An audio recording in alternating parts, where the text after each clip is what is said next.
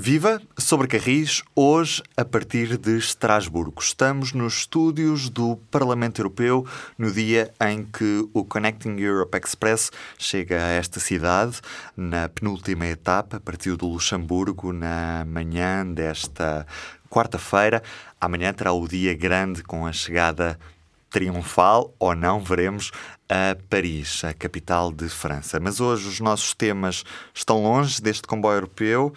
Temos dois temas fortes: admissão na CP. Nuno Freitas demitiu-se, saiu com estrondo por causa de declarações do Ministro das Infraestruturas que apontou o dedo a João Leão. Já lá vamos.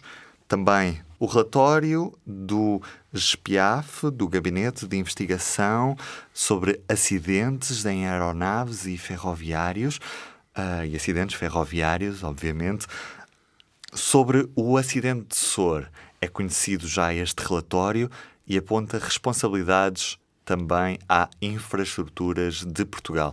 Comigo, como sempre, Carlos Cipriani e Diogo Ferreira Nunes. Viva, bem-vindos. Olá. Olá, viva. Eu sou o Ruben Martins e hoje, Carlos, começamos por ti porque deste nesta última semana a notícia da saída precoce do presidente da CP, Nuno Freitas, que sai três meses do final do mandato. O que é que leva o presidente da CP a sair antes deste mandato, que já de si era muito curto, de apenas dois anos? Bom, essas razões são públicas, o engenheiro Nuno Freitas explicou-as, sem dizer que haveria talvez um certo cansaço que não foi assumido, mas eh, essencialmente foi pela grande dificuldade que ele encontrou em gerir a empresa com as regras da contratação pública, com toda a burocracia que existe em torno de uma empresa que está no perímetro financeiro do Estado e uh, pela dificuldade, que depois mais tarde foi assumida pelo próprio Ministro da Tutela, pela dificuldade em obter das finanças uh, o ok, o aval para poder exercer, um, para que a empresa funcionasse como uma empresa normal, como ele uma vez chegou a dizer numa entrevista ao público, em que dizia que gostava que a CP fosse uma empresa normal, ou seja, normal na gestão, no funcionamento, porque, e o exemplo das rodas que o ministro depois falou é, é, é exemplificativo, passa a redundância, que é. Um, permitir-se comprar, por exemplo, carruagens à Espanha, porque são muito baratas e porque é um bom negócio para a empresa poder ter aquele material, e depois as finanças não permitirem que se compre o material para poder iniciar a sua recuperação. E exemplos como estes havia muitos na gestão da empresa. E eu penso que terá sido isso uh, que levou o presidente da CP, que, diga-se passagem, nunca teve grande perfil para presidente do Conselho de Administração de uma empresa com esta dimensão. Eu penso que ele teria sido um perfeito diretor-geral da empresa se, se, a empresa eh, tivesse esse cargo, mas penso que foi essa, que foi essa a razão principal da, da sua demissão. Esse cansaço, esse sofrimento, digamos assim, perante umas finanças inflexíveis que não permitiam que a empresa fosse gerida de uma maneira não digo especial, mas de uma maneira normal. Certo é que uma saída que supostamente seria para ser num quase silêncio, sem grande espalhafacto público, passou para a ordem do dia quando o Ministro das Infraestruturas sai à porta de, de, de, uma assinatura de uma consignação de uma obra. De duas obras da Ferrovia 2020, à saída da sede IP no Pragal, no que parecia mais um evento rotineiro, e de repente Pedro Nuno Santos é, faz quase o número do polícia mau, porque Nuno Freitas faz uma saída diplomática a dizer que tinha concluído a missão. Pedro Nuno Santos sai da sede da IP e de repente aí vem bomba a culpa é do Ministro das Finanças. Atenção, citando. ele não o diz, ele não o diz claramente. Sim, ele, ele mostra que a culpa é do Ministro das Finanças, mas não refere claramente João Leão. Mas vamos ver. A empresa tem tutela do Ministério das Infraestruturas e das Finanças.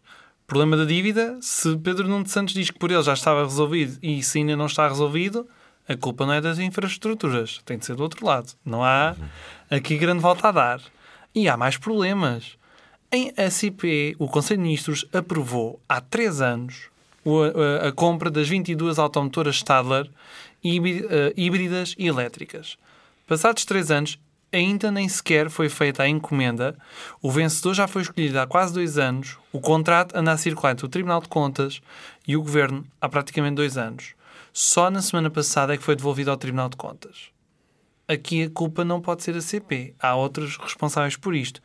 E há mais problemas. Temos um ministro a pôr-se do lado dos trabalhadores da CP e da IP em relação aos salários baixos.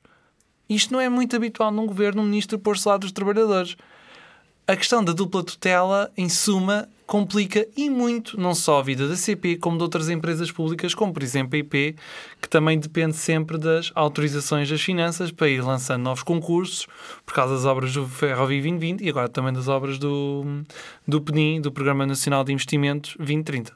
E diga-se de passagem que estes problemas não são só da CP, como é óbvio, não é? Como tu disseste muito bem, a IP também se queixa que de vez em quando não consegue libertar os plurianuais para avançar com algumas obras do Ferrovia 2020 e outras. E certamente a esta hora teremos também, com certeza, algum administrador hospitalar ou outro gestor público com dificuldades a queixar-se que não consegue comprar determinado material, não consegue avançar com determinado projeto porque não consegue o ok das finanças.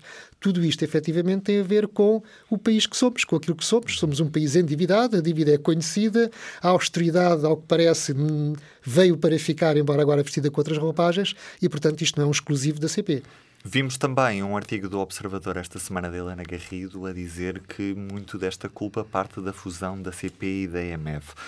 Carlos Cipriano, a origem deste problema está também nesta fusão.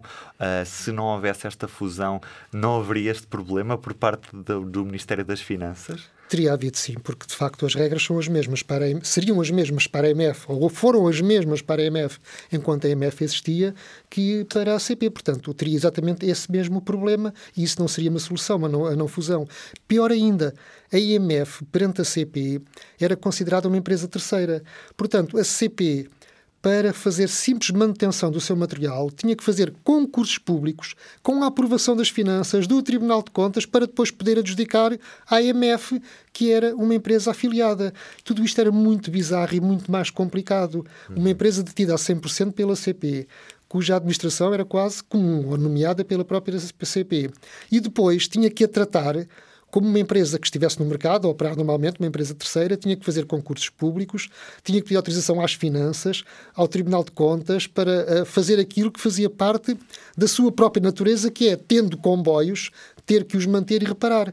E, portanto, a fusão foi muito bem feita. Não te vou perguntar, Diogo, qual é que é o futuro de Pedro Nuno Santos à frente do governo, porque isso será certamente para os podcasts de política e não para os podcasts sobre ferrovia. E os vários que o público tem, diga-se passagem. É verdade.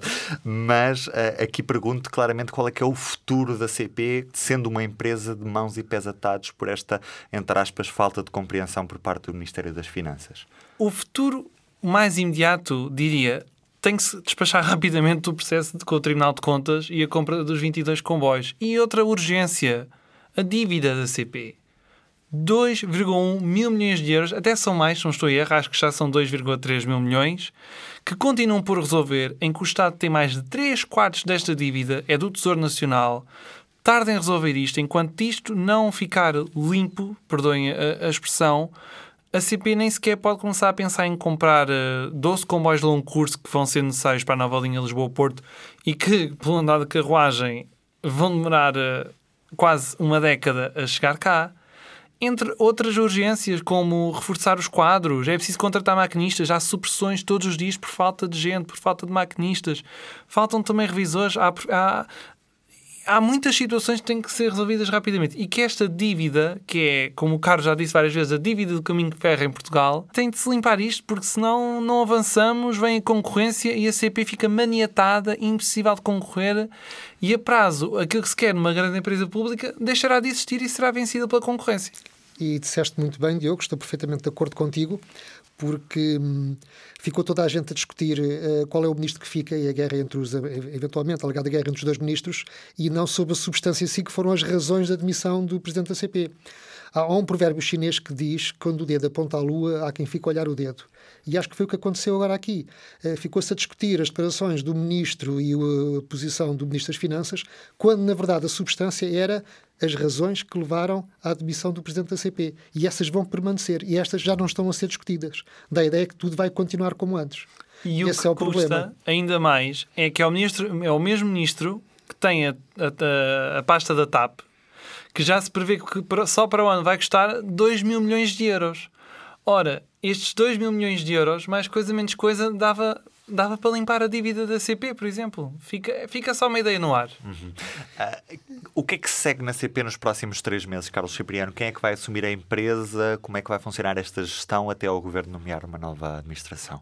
Portanto, subiu o vice-presidente da empresa, uh, Pedro Moreira, entrou um novo elemento de, para a administração, Joaquim Guerra, que era um, chefe de gabinete de, de, Nuno Freitas, e por enquanto vai ser esta a administração da, da CP, pelo menos até dezembro. Uhum. Temos já, já algo... agora, desculpa interromper-te, Ruben, é um pormenor.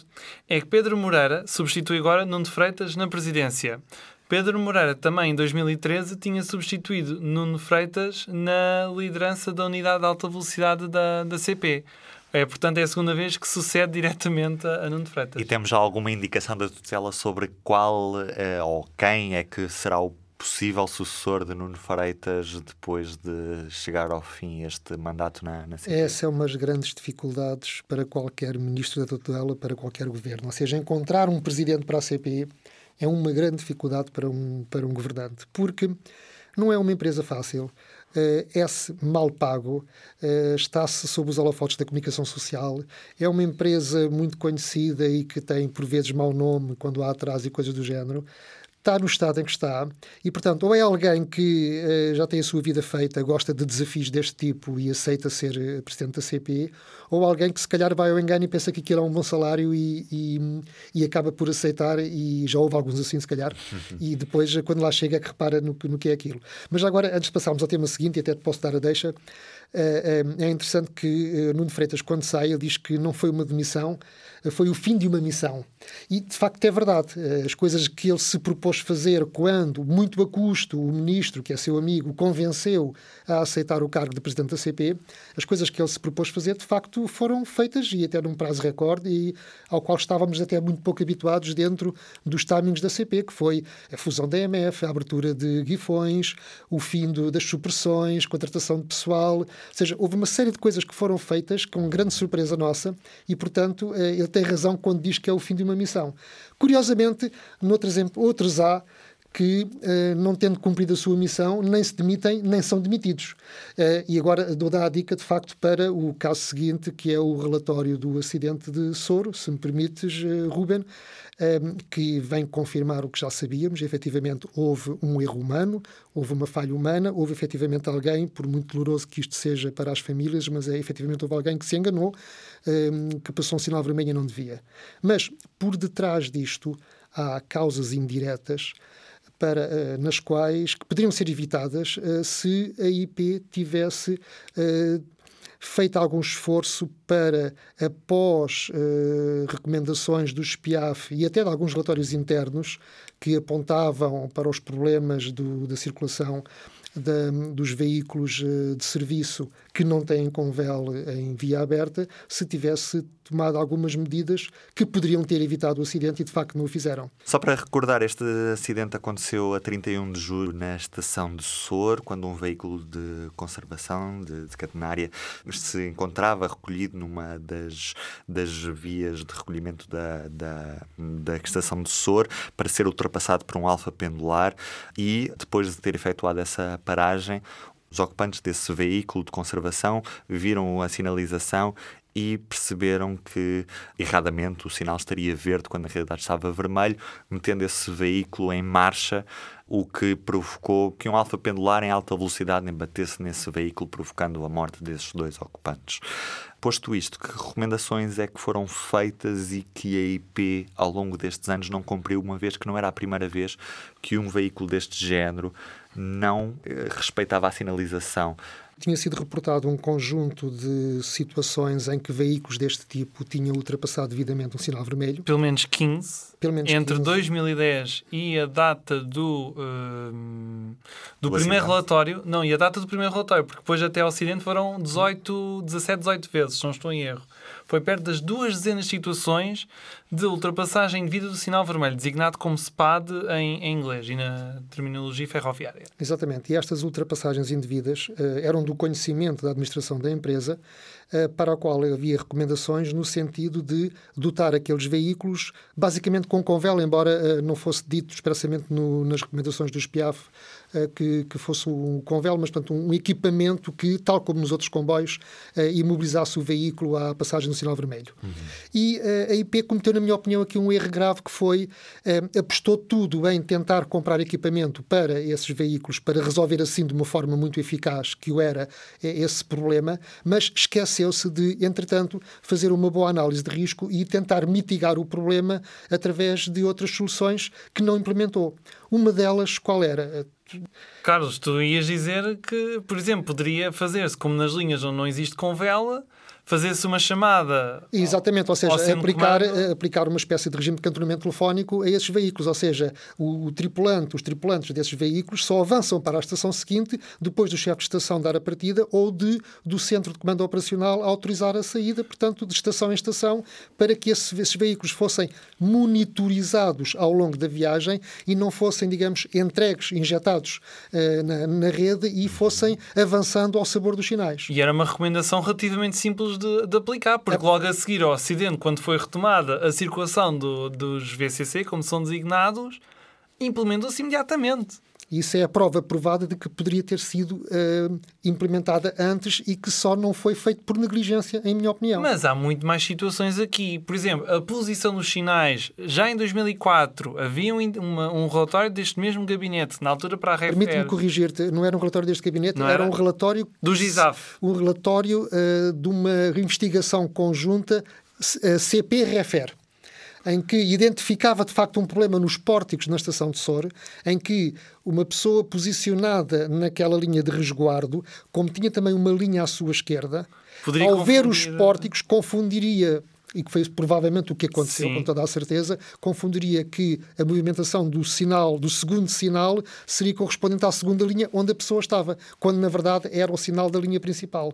E tudo indica, até vendo depois o momento em que o veículo se pôs a andar, que foi logo a seguir à abertura desse sinal, tudo indica que houve uma percepção errada por parte do tripulante do VCC, que de repente viu abrir-se o sinal verde, Tenta de frenar e tudo. era a segunda linha, era o segundo sinal, portanto, e pôs-se em movimento erradamente, e portanto esse problema de os pórticos, tal como estavam montados com a sinalização, poderem dar eh, uma percepção errada aos tripulantes, já estava identificado. E também aí nada foi feito. E há ainda um terceiro problema, que tem a ver, na minha opinião, com algum aligeiramento uh, da regulamentação, nomeadamente o facto de uh, permitirem que os comboios que não tenham convel possam andar adiantados e Muito que... adiantados. Ele e... chegou 7 minutos adiantado à estação de Sora. E a carta horária não indicava especificamente que ele iria ser ultrapassado por um alfa pendular. Isso entre é a outras coisas. questão, exatamente. Entre porque, outras questões. Porque a, a, verdade é esta. Se a, a, folha, a folha de marcha que, que, tem de facto todo o horário do, do, do, do, comboio ao longo de todo o percurso, tivesse indicado que naquela estação haveria uma ultrapassagem, provavelmente as pessoas dentro desse veículo estariam alerta, mesmo que de repente percepcionassem mal o sinal que se abriu o verde, diziam, mas espera aí, não fomos ultrapassados ainda. E, portanto, até isso poderia ter contribuído para evitar o acidente. Sim, porque na realidade o, o VCC estava na via de resguardo e na via onde eh, passou mais tarde o alfa pendular não tinha havido nenhuma ultrapassagem. Em todo não. o tempo em que ele lá esteve, não teve nenhuma ultrapassagem, teve apenas três cruzamentos com comboios que vinham em sentido sentido contrário. Aliás, o VCC só deveria ter saído de Sora às 3h30 da tarde e saiu às 15h25, sendo que às 15h26 foi quando se deu. Portanto, saiu mais cedo e saiu sem ter sido ultrapassado, e lá está. Se não houvesse esse aligeiramento nas normas, se fosse para cumprir o horário e se tivesse na folha de marcha que uh, iria ser ultrapassado, muito provavelmente este acidente não teria ocorrido. E chegou mais cedo porquê? Porque o VCC deveria circular a 60 km por hora e descobriu-se pela informação do tacógrafo que circulou várias vezes a 80 km por hora. E isto tinha acontecido várias vezes nos veículos da IP e a IP nunca verificou os discos do tacógrafo. Nunca verificou. Tanto que o SPIA fez uma pequena amostra de mais de uma centena de discos e em pelo menos 25, 26 deles havia situações de excesso de velocidade. Além de denunciar também que estes veículos não tinham condições nenhumas para, serem, para terem duas pessoas lá dentro, só havia lugar para uma pessoa, um lugar sentado. A outra pessoa, nesta viagem, teria de circular mais de 5 horas em pé. Além de que estes veículos não tinham uma, o rádio sol comboio. Portanto, se fosse preciso acionar o alarme, ou havia a rede num telemóvel ou não havia maneira de acionar alarme. Uhum. Eu pergunto se, com base nas conclusões deste relatório, a segurança da nossa rede fica, de certa forma, comprometida, Carlos. Não parece. Eu, apesar de tudo, eu uh, continuo a, a, acreditar que uh, o caminho de ferro em Portugal é extremamente seguro.